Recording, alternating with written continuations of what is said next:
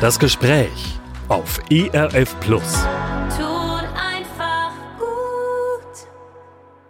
Rund ein Fünftel aller Deutschen leidet früher oder später unter einer Depression. Das zumindest sagt die Statistik, wenn man es umrechnet. 16 Millionen Menschen also. Dennoch ist die Unwissenheit groß und die Scham sitzt oftmals tief bei Betroffenen und ihren Angehörigen. Was lässt sich tun? Wo gibt's Hilfe? Und brauchen wir einen anderen Umgang mit Depression? Mein Name ist Andreas Odrich und ich habe mich heute auf den Weg gemacht, um das herauszufinden. Und so bin ich zu Gast bei Professor Markus Steffens. Er ist Chefarzt an der Klinik Hohe Mark im Taunus bei Frankfurt und sagt, ja, Depression ist eine der häufigsten Diagnosen bei Menschen, die zu ihm in die Klinik kommen. Professor Steffens, zunächst mal herzlichen Dank, dass ich zu Gast sein darf, um die Fragen loszuwerden. Wie stelle ich das denn fest als Betroffener oder als Angehöriger? Eine Depression. Wo ist der Unterschied zu einem, ich nenne das mal, Unwohlsein, dass ich die Welt eher düster und pessimistisch sehe, aber irgendwo wird es ja so eine Art Zaun oder so eine Art Tür geben, die rüberführt in die Depression. Kann man das beschreiben? Ja, es ist vollkommen richtig. Es ist in Anführungszeichen normal, dass es mal gute und schlechte Tage gibt. Das hat noch gar nichts mit Depression zu tun. Dass es so Tagesformen gibt, eben auch von der, vom psychischen Befinden, vom psychischen Wohlbefinden. Aber wenn die Symptome ausgeprägt sind, typischerweise sagt man auch länger als zwei Wochen anhalten, also beispielsweise depressive Stimmung ähm, da ist, dieser Interessenverlust, Freudeverlust ähm, eintritt, wenn Energie, Antrieb ganz runterreguliert ist, wenn noch weitere Symptome dazukommen, wie beispielsweise Appetitstörungen, Schlafstörungen, Konzentrationsstörungen, ähm, bis hin zu kreisenden Gedanken, die in Richtung auch von suizidalen Gedanken gehen können auf dem Höhepunkt.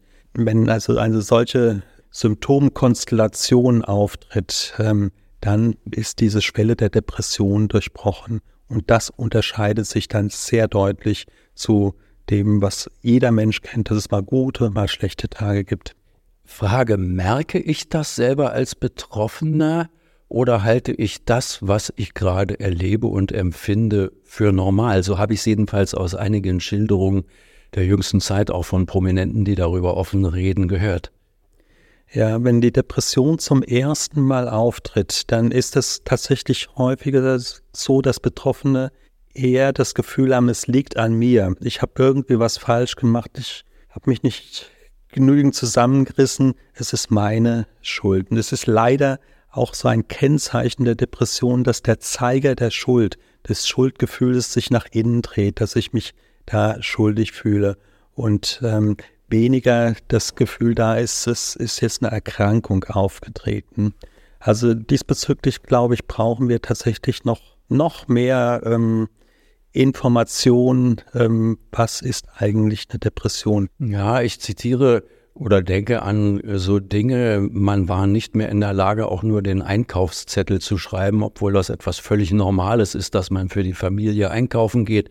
Man merkt, dass man um 14 Uhr immer noch im Bett liegt.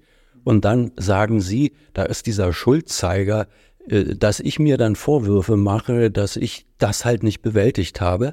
Ja, das ist was ganz Typisches in der Depression, dass mir der Energie, die Energie, der Antrieb fehlt, die Kraft fehlt, ähm, ich möglicherweise auch ein sogenanntes ausgeprägtes Morgentief habe, das insbesondere des Morgens, Vormittags, das kann sich häufig bis in den Nachmittag reinziehen, diese, diese Energie und Kraft so ausgeprägt fehlt, dass es eine riesige Hürde darstellt, jetzt aktiv zu werden, zum Beispiel zum Einkaufen zu gehen oder ähm, überhaupt schon aus dem Bett aufzustehen, wie es in der Depre schweren Depression der Fall sein kann. Das ist tatsächlich häufig damit verknüpft, dass die inneren Gedanken in diese Richtung gehen, es liegt an mir. Ich mache irgendwas falsch, ich reiß mich nicht genügend zusammen, ich versage gerade, bringe meine Leistung nicht mehr, die ich sonst gebracht habe. Also dieser Kreislauf der Gedanken richtet sich häufig nach innen und sucht die Schuld bei sich, obwohl Schuld an der Stelle völlig falsch wäre. Denn Depression ist eine Erkrankung, die absolut jeden Menschen auch jeden Christen betreffen kann. Was passiert denn da? Sind das Botenstoffe im Kopf, die auf einmal verrückt spielen, zu viel oder zu wenig vorhanden sind? Wie wird denn so eine Depression ausgelöst? Also es ist tatsächlich so, dass es biologische Phänomene gibt, die auch feststellbar sind. Man weiß, dass bei der Depression die Botenstoffe Serotonin, Noradrenalin, Dopamin eine wichtige Rolle spielen und auch noch einige weitere, dass beispielsweise auch der Stresshormonlevel, also die körpereigene Cortisolproduktion über den Regelkreis deutlich verändert ist. Man kann im Grunde regelhaft, wenn man das untersuchen wollte, bei einer Blutentnahme feststellen, dass der körpereigene Cortisolspiegel bei einem Menschen, der in der Depression ist, deutlich erhöht ist, was sonst eher nur passiert, wenn ich beispielsweise Cortison als Medikament einnehmen würde.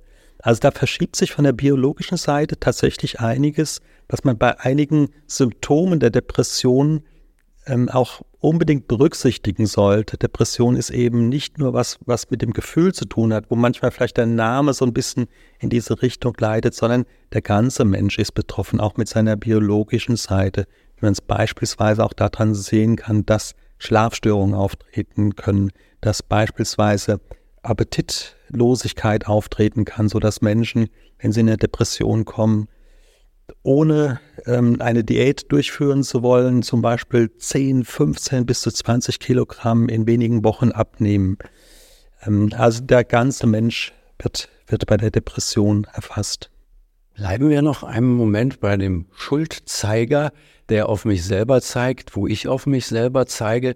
Ich versuche das an einem kleinen Beispiel deutlich zu machen. Das habe ich gemerkt, so viel sei vielleicht erlaubt an der Stelle. Als Bluthochdruckpatient auf manche dieser Medikamente springe ich in der Weise an, dass ich auf einmal den Eindruck habe, äh, die Welt ist schlecht, die Welt ist träge, es hat sowieso alles keinen Zweck.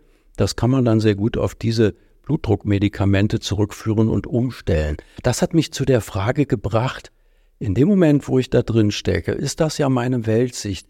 Bin ich das jetzt, der sozusagen die Depression hat? Ähm, oder äh, sind das, das Einflüsse, das spielt ja auch für Christen eine Rolle, weil es gibt liebe Mitgeschwister, die dann sagen, naja, wenn du krank bist, wenn du eine Depression hast, dann hast du nicht richtig geglaubt, dann bedeutet dir das Evangelium viel zu wenig, das ist doch alles Befreiung, dann bist du tatsächlich selber schuld. Also wer ist da sozusagen schuld? Ja, ich halte es für ganz wichtig, dass das eine absolute Fehlannahme ist. Dieser, wenn, wenn ich als Betroffener das, wenn der Zeiger der Schuld sich gegen mich dreht und ich mich schuldig fühle an der Stelle. Oder auch eine Fehlannahme, wenn das so von außen kommt, im gemeindlichen christlichen Kontext oder auch sonst in der Öffentlichkeit, in der Berufswelt so von außen kommt, ähm, ja, der hat sich jetzt selbst hereingeschafft und er ist dran schuld. Das hat nichts mit Schuld oder Sünde zu tun. Das ist eine absolute Fehlernahme. Es ist, ähm, aber dass dieses Gefühl auftritt, ist ein Kernsymptom ähm, der Depression. Aber jetzt müssen wir vielleicht noch mal ganz grundsätzlich fragen: Wie kommt es denn zu einer Depression? Ähm, wie kommt es zur Depression? Also wir haben ja gerade vorhin schon gesprochen, da gibt es biologische Begleitphänomene, die auch messbar sind und wo der Körper mitreagiert. Ähm, es ist in aller Regel so, dass es nicht einen einzigen Grund gibt, warum es zur Depression kommt. Es kann sein, dass tatsächlich auch äußere Dinge wie Medikamente, wie andere Substanzen, wie körperliche Erkrankungen, dass die einen Einfluss darauf haben und das Risiko erhöhen, in eine Depression reinzukommen. Ähm, es gibt eine sogenannte Vulnerabilität, das heißt Menschen, die in ihrer Familie andere Familienmitglieder haben, die mal eine Depression hatten oder aktuell haben, die haben eine, auch ein erhöhtes Risiko, in eine Depression zu kommen. Oder Menschen, die in ihrer Kindheit und Jugend stark belastende Erlebnisse hatten und das scheinbar erstmal gut wegstecken konnten, auch darüber, und das nennt man ein epigenetisches Phänomen, kann das Risiko erhöht werden, später im Erwachsenenalter in eine Depression reinzukommen. Jetzt habe ich Professor Steffens vorhin Prominente erwähnt.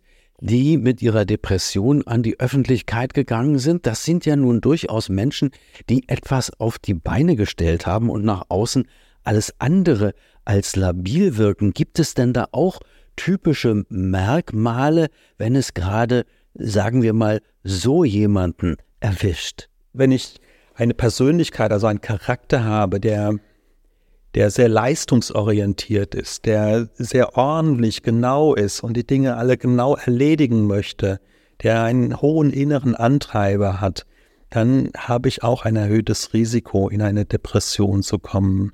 Die zweite Faktorengruppe sind lang andauernde Stressoren. Das kann beispielsweise sein, dass ich in einem Job arbeite, der mich eigentlich überlastet, wo ich chronisch zu viel drin bin. Oder es kann sein, dass ich, weil, weil es da konflikthaft läuft, dauernde Stressoren ähm, auf der interaktionellen Ebene ähm, wirken. Das kann auch sein, dass ich ähm, in der Versorgung von Angehörigen, sei es einem pflegebedürftigen Kind oder pflegebedürftigen Eltern, da über lange Zeit ähm, engagiert bin, dass das meine innere Spannungslevel, die Stressoren auch anhebt. Das scheinen mir jetzt ja grundsätzliche Anlagen zu sein. Gibt es denn auch äh, so etwas wie, sagen wir mal, spontane Ereignisse, die mich wie ein Blitz treffen könnten? Das kann ein plötzliches Ereignis sein, dass ich eine Person verliere, entweder durch Trennung, durch ähm, Tod, die mir wichtig ist. Das kann sein, dass plötzlich eine akute andere körperliche Erkrankung bei mir auftritt, die einen solchen Stressor darstellt. Also schwere, tief einschneidende Ereignisse, die dann auch den, den inneren Anspannungslevel, die Depressionsschwelle durchbrechen lassen. Bei den aktuellen Stressoren können es manchmal aber auch eher scheinbar kleinere sein, wo ich als Betroffener sage, sowas, dass ich da mal einen Konflikt mit einem Kollegen, einer Kollegin hatte, das habe ich eigentlich schon hundertmal in meinem Leben gehabt. Ich verstehe eigentlich nicht, warum es gerade diesmal das fast zum Überlaufen bringt, warum es gerade diesmal dann zur Depression kommt. Und das hat eben damit zu tun, dass es eben nie in aller Regel nicht ein einzelner Grund dahinter steht, sondern eine Konstellation, die möglicherweise so sich zusammensetzt, dass ich in einer andauernden Stresssituation schon länger bin, mehrere Monate möglicherweise, dass ähm, ich vielleicht eine erhöhte Vulnerabilität habe, weil ich in der Kindheit Jugend belastende Erlebnisse hatte ähm, oder auch ein, ein genetisch erhöhtes Risiko habe. Und dann kann so ein scheinbar kleinerer Stressor das fast zum Überlaufen bringen, sodass die Depressionsschwelle durchbrochen wird und dann die Symptome der Depression auftreten. Ich spreche mit Professor Markus Steffens, Chefarzt der Klinik Hohe Mark. Unser Thema heute Depression. Was kann man dagegen tun? Über die Entstehung haben wir schon gesprochen. Nun gab es vor ein paar Jahren äh, mal äh, den Psychiater Manfred Lütz, der einige Bücher geschrieben hat und sich auch prononciert in der Öffentlichkeit geäußert hat. Und unter anderem hat der dann immer gesagt, so ein bisschen rheinisch flapsig, weil er die Leute provozieren wollte. Kinder, macht euch keine Sorgen, heute gibt's dafür super Medikamente. Äh, würden Sie das auch so unterstreichen? Ist es möglich, dass wenn ich zunächst einmal zum Arzt äh, gehe, zu meinem Hausarzt oder dann auch zu einem Facharzt, einer Fachärztin, dass das die gute Botschaft wäre, mit Medikamenten ist da was zu machen? Ja, man spricht bei der Depression von verschiedenen Schweregraden der Depression und bei mittelgradigen Depressionen, spätestens bei schweren ähm, Depressionen, würde ich unbedingt empfehlen, auch eine medikamentöse Behandlung hinzuzunehmen. Wir hatten ja vorhin schon gesagt, dass die Depression über den ganzen Menschen, nicht nur die Seite der Emotionen und des Gefühls, sondern den ganzen Menschen mit, mit ähm, seinem Körper und seinen ähm, Transmittersystemen und Hormonsystemen erfasst. Und entsprechend muss, muss man es auch zuordnen, wie setzt eigentlich Therapie an. Ein wichtiges Element in der Depressionstherapie ist die Psychotherapie und auch weitere Spezialtherapien wie Musiktherapie, wie Körper- und Bewegungstherapie, Sporttherapie, Kunsttherapie, ähm, Tanztherapie. Da gibt es eine ganze Menge ähm, Ansätze von der psychotherapeutischen im engeren und weiteren Sinne. Ähm, und die sind bei der Depressionsbehandlung auch wichtig, bei einer mittelgradigen bis schwergradigen Depression würde ich unbedingt auch die Kombination mit der antidepressiven Medikation hinzunehmen. Und damit wird man der, der Erkrankung auch gerecht, dass eben diese psychische Seite, die im psychotherapeutischen Sinne ähm, behandelt wird und auch die körperliche Seite, die auch von medikamentöser Seite behandelt wird. Damit wird man der gesamten Situation auch gerecht. Nehmen wir mal den Fall an, jemand kommt tatsächlich stationär zu Ihnen. Was passiert denn da? Auch da gibt es natürlich aus der Vergangenheit gespeist und die ist noch gar nicht so alt, immer noch diese Horrorbilder, ich komme in die Klinik und dann geben die mir eine Spritze und ich sitze irgendwo apathisch auf meinem Bett oder in einem Raum. Wie, wie geht's denn bei Ihnen wirklich zu? Das ist, wie Sie schon richtig sagen, das sind Vorurteile, die, die ähm, kursieren, die aber absolut nicht zutreffend sind. Wenn ein Mensch mit einer Depression zur Aufnahme kommt, wird am Anfang ein ausführliches Gespräch äh, geführt mit dem Einzeltherapeuten, ähm, mit dem Einzeltherapeuten im psychologischen oder auch im ärztlichen Sinne. Es wird eine körperliche Untersuchung gemacht und dann wird gemeinsam der individuelle Therapieplan festgelegt. Ähm, welche einzelnen Psychotherapie-Elemente, Einzelgespräche, Gruppengespräche, weiterführende kreative Therapieelemente ähm, dazukommen, ähm, wird auch gemeinsam festgelegt, ob und welche Medikation Einsatz finden kann. Und dann ähm, wird im weiteren Verlauf im Rahmen der regelmäßig stattfindenden Gespräche immer wieder geschaut, müssen wir da nochmal Justierung vornehmen? Wann ist es soweit, dass ich aus der Depression so weit aufgetaucht bin, dass dann auch eine Entlassung möglich ist, eventuell dann nochmal weitere ambulante Behandlung möglich ist, ähm, dass ich dann auch wieder im Sinne von Teilhabe, vielleicht wenn ich berufstätig bin, am beruflichen Leben oder auch am gesellschaftlichen Leben, ich dann da wieder einsteige. Mhm. Also das ist das Ziel, ein normales Leben zu führen. Wie äh, ja darf ich mir das vorstellen? Das ist ja wahrscheinlich ein langwieriger Prozess. Ja, erstmal, wie lange dauert das? Ja, also es gibt Untersuchungen, sehr große Untersuchungen darüber, wie lange dauert eigentlich eine Depression. Und da ist es im Schnitt, dass die so etwa 10 bis 12 Wochen dauert. Das meint immer die unbehandelte Depression. Es gibt Menschen, bei denen geht es deutlich schneller, auch im Rahmen der Therapie, dass dann nach zwei, drei, vier Wochen schon deutlich zu merken ist, dass eine wesentliche Verbesserung da. Ähm, ähm, und und ähm, dann ist schon das Einsteigen in, in, in meine sonstigen Tätigkeiten auch schon wieder möglich. Ähm, es gibt natürlich auch Menschen, bei denen dauert es länger. Diese zehn bis zwölf Wochen, wenn man so möchte, ist es mathematisch gesehen eine gaußsche Verteilung. Da ist so ähm, der Höhepunkt und es gibt depressive Episoden, die sind kürzer und es gibt depressive Episoden, die sind länger. Aber was die gute Botschaft ist, Depression ist eigentlich wirklich richtig gut behandelbar. Und ähm, es besteht eine sehr gute Chance, aus der Depression wirklich wieder komplett aufzutauchen. Ist das dann eine einmalige Sache oder muss man sich das so vorstellen, etwa wie bei einem Suchtkranken, dass der fortan nie wieder Alkohol trinken darf, weil er sonst rückfällig wird? Ja, es gibt verschiedene Verlaufsformen der Depressionen. Es gibt tatsächlich die Verlaufsform, dass es einmal im Leben eine depressive Phase gibt, wenn man es bildlich ausdrücken würde, wo so die Kurve nach unten geht, aber dann wieder ganz nach oben geht und ich dann raus bin und nie mehr im Leben sowas auftritt. Und es gibt die sogenannte rezidivierende Depression, also die wiederkehrende Depression, wo also eine depressive Phase oder Episode auftreten kann, verschwindet und dann vielleicht nach ein paar Jahren wieder eine depressive Episode auftritt. Das meint immer diesen sogenannten naturalistischen Verlauf, also die Situation, wenn keine Behandlung stattfindet. Auch bei der rezidivierenden Depression wird der Verlauf sehr günstig im positiven Sinne beeinflusst.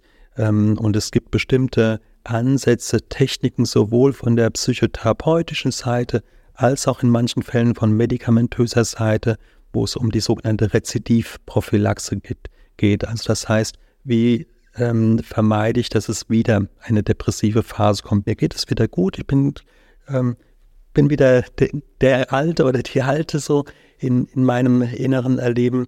Ähm, aber dann geht es darum, welche Frühwarnzeichen sollte ich bei mir beachten, um dann frühzeitig, bevor es wirklich zur Depression kommt, gegenzusteuern, um zu vermeiden, wieder in eine Depression zu kommen.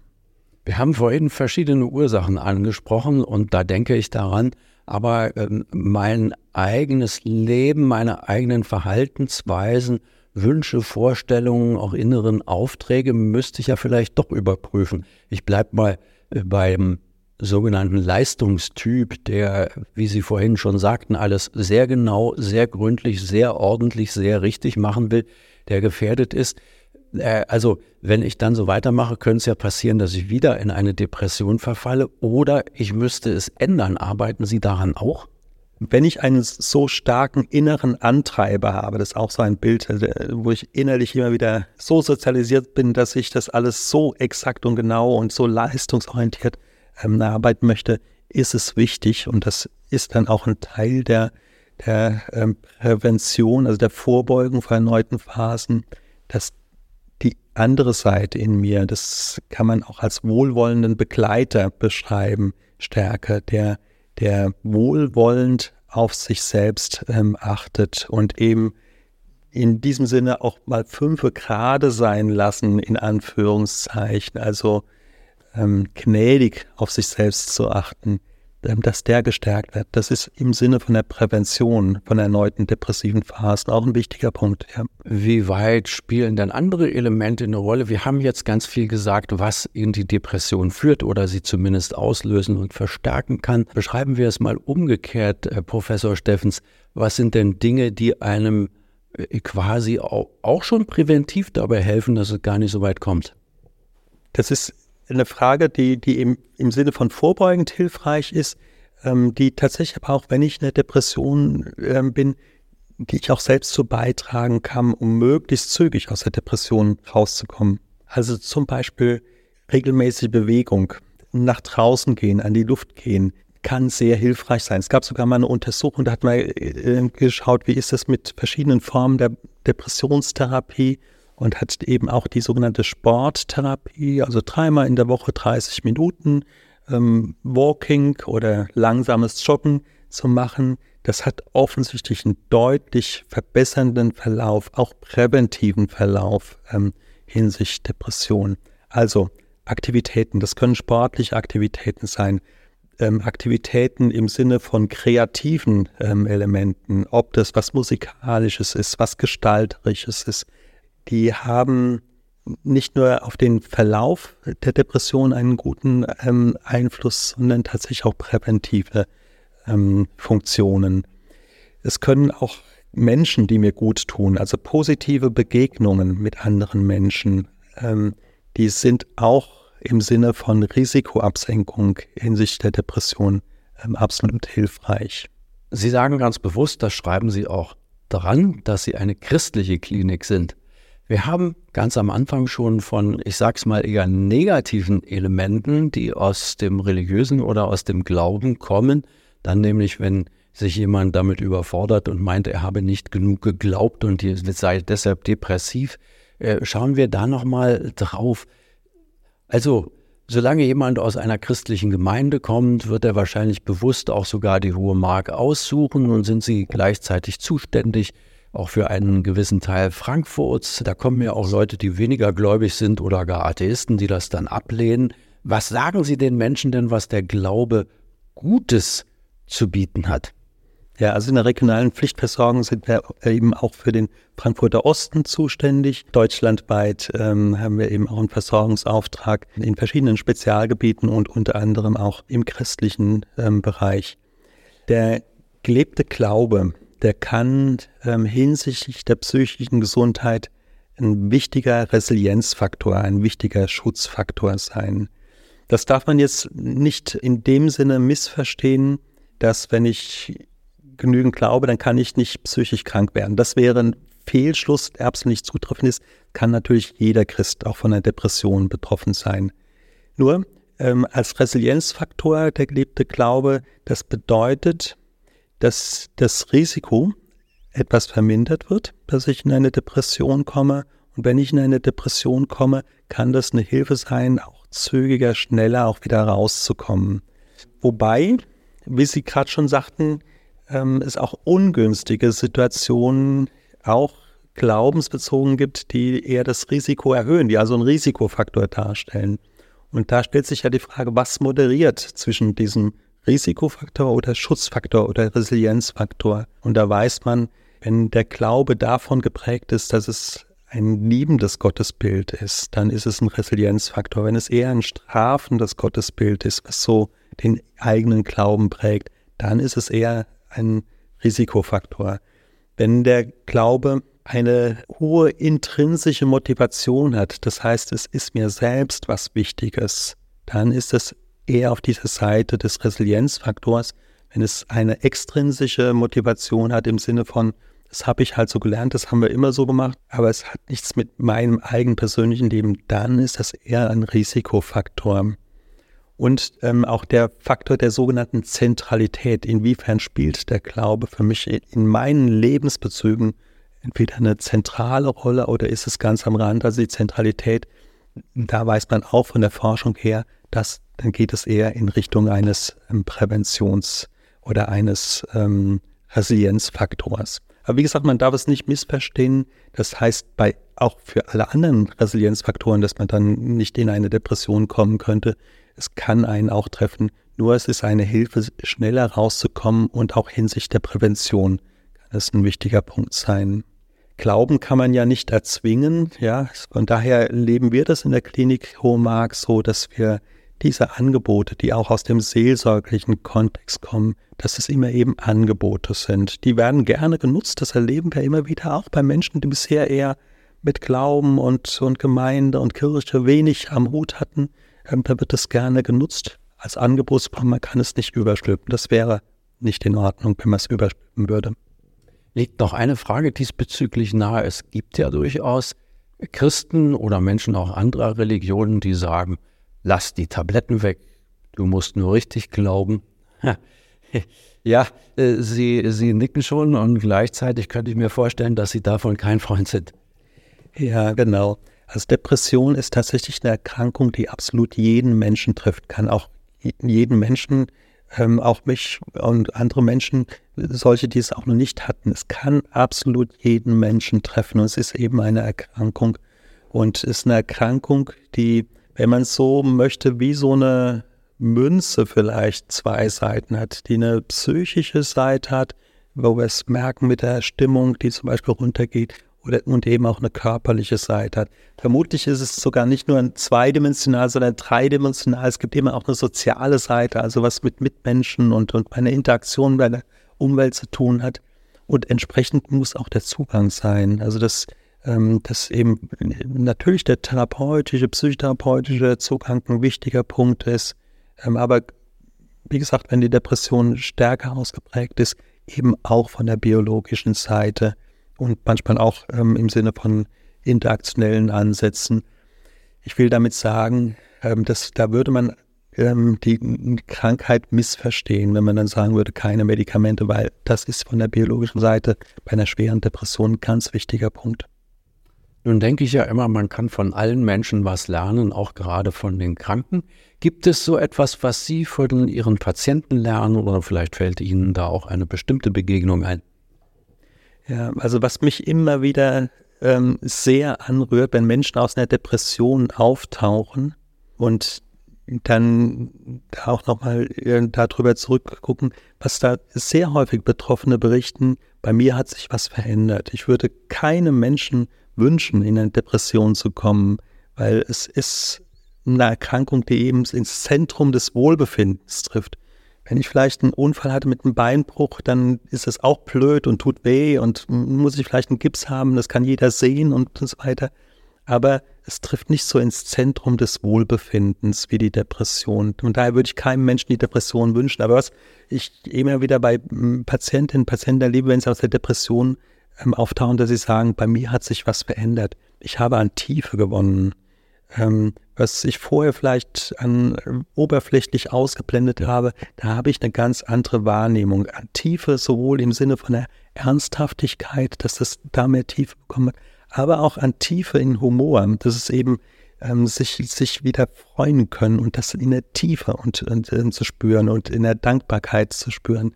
Ähm, das erlebe ich immer wieder und das finde ich faszinierend und das ist auch was, was, ähm, wo Sie gerade sagten, was lerne ich davon, was ich dann auch für mich nehmen, mitnehmen kann. Ja, diese Tiefe, was ist bedeutsam eigentlich im Leben.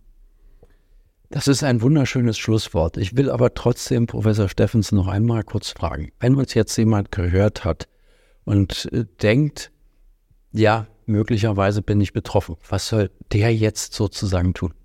Also wenn, wenn ich ähm, den Eindruck habe, es könnte darum gehen, würde ich als ersten Schritt mir ähm, Unterstützung, Hilfe suchen.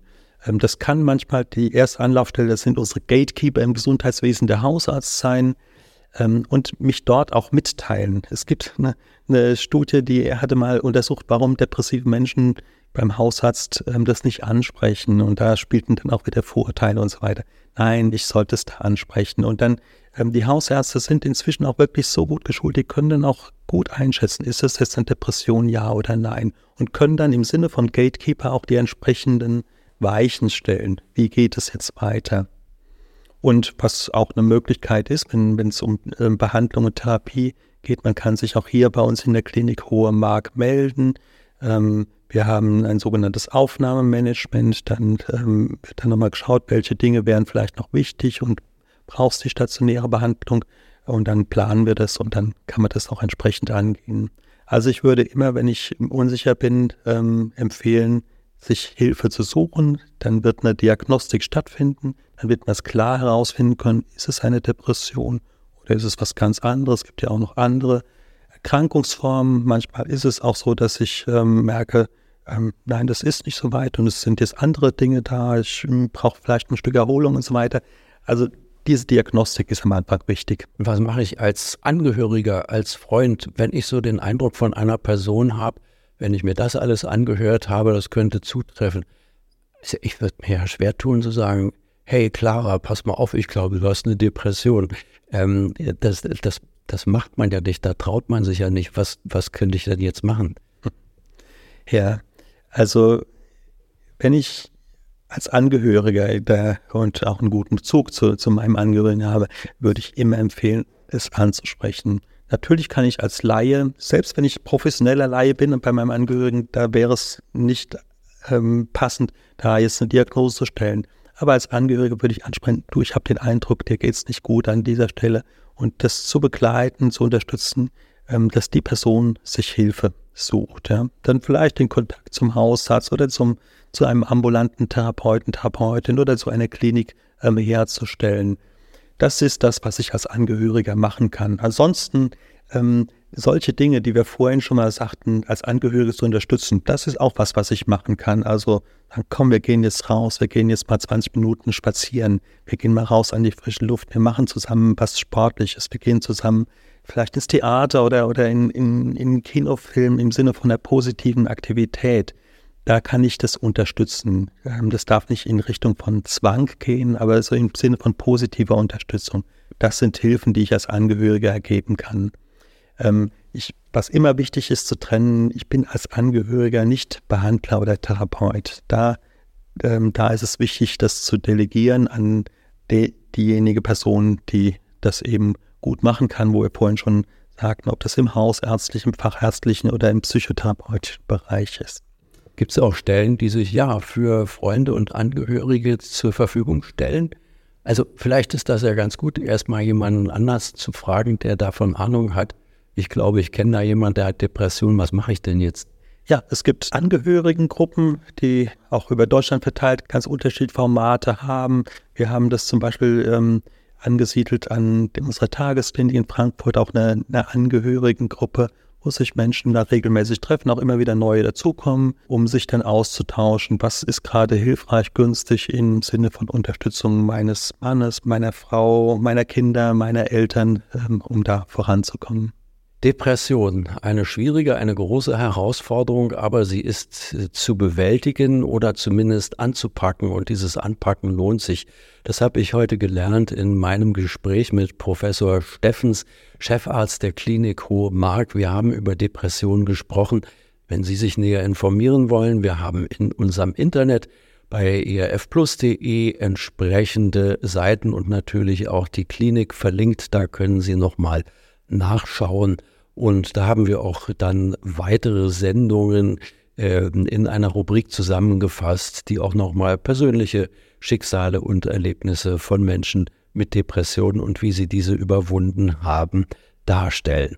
Ich danke Ihnen ganz herzlich fürs Zuhören. Sind Sie betroffen, ganz persönlich oder als Angehöriger, zögern Sie nicht, etwas zu unternehmen. So falsch kann es auf keinen Fall sein.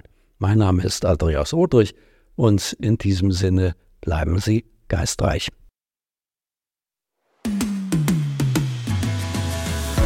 Das war ERF Plus, das Gespräch.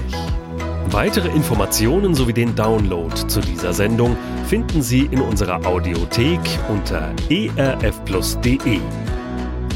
ERF Plus.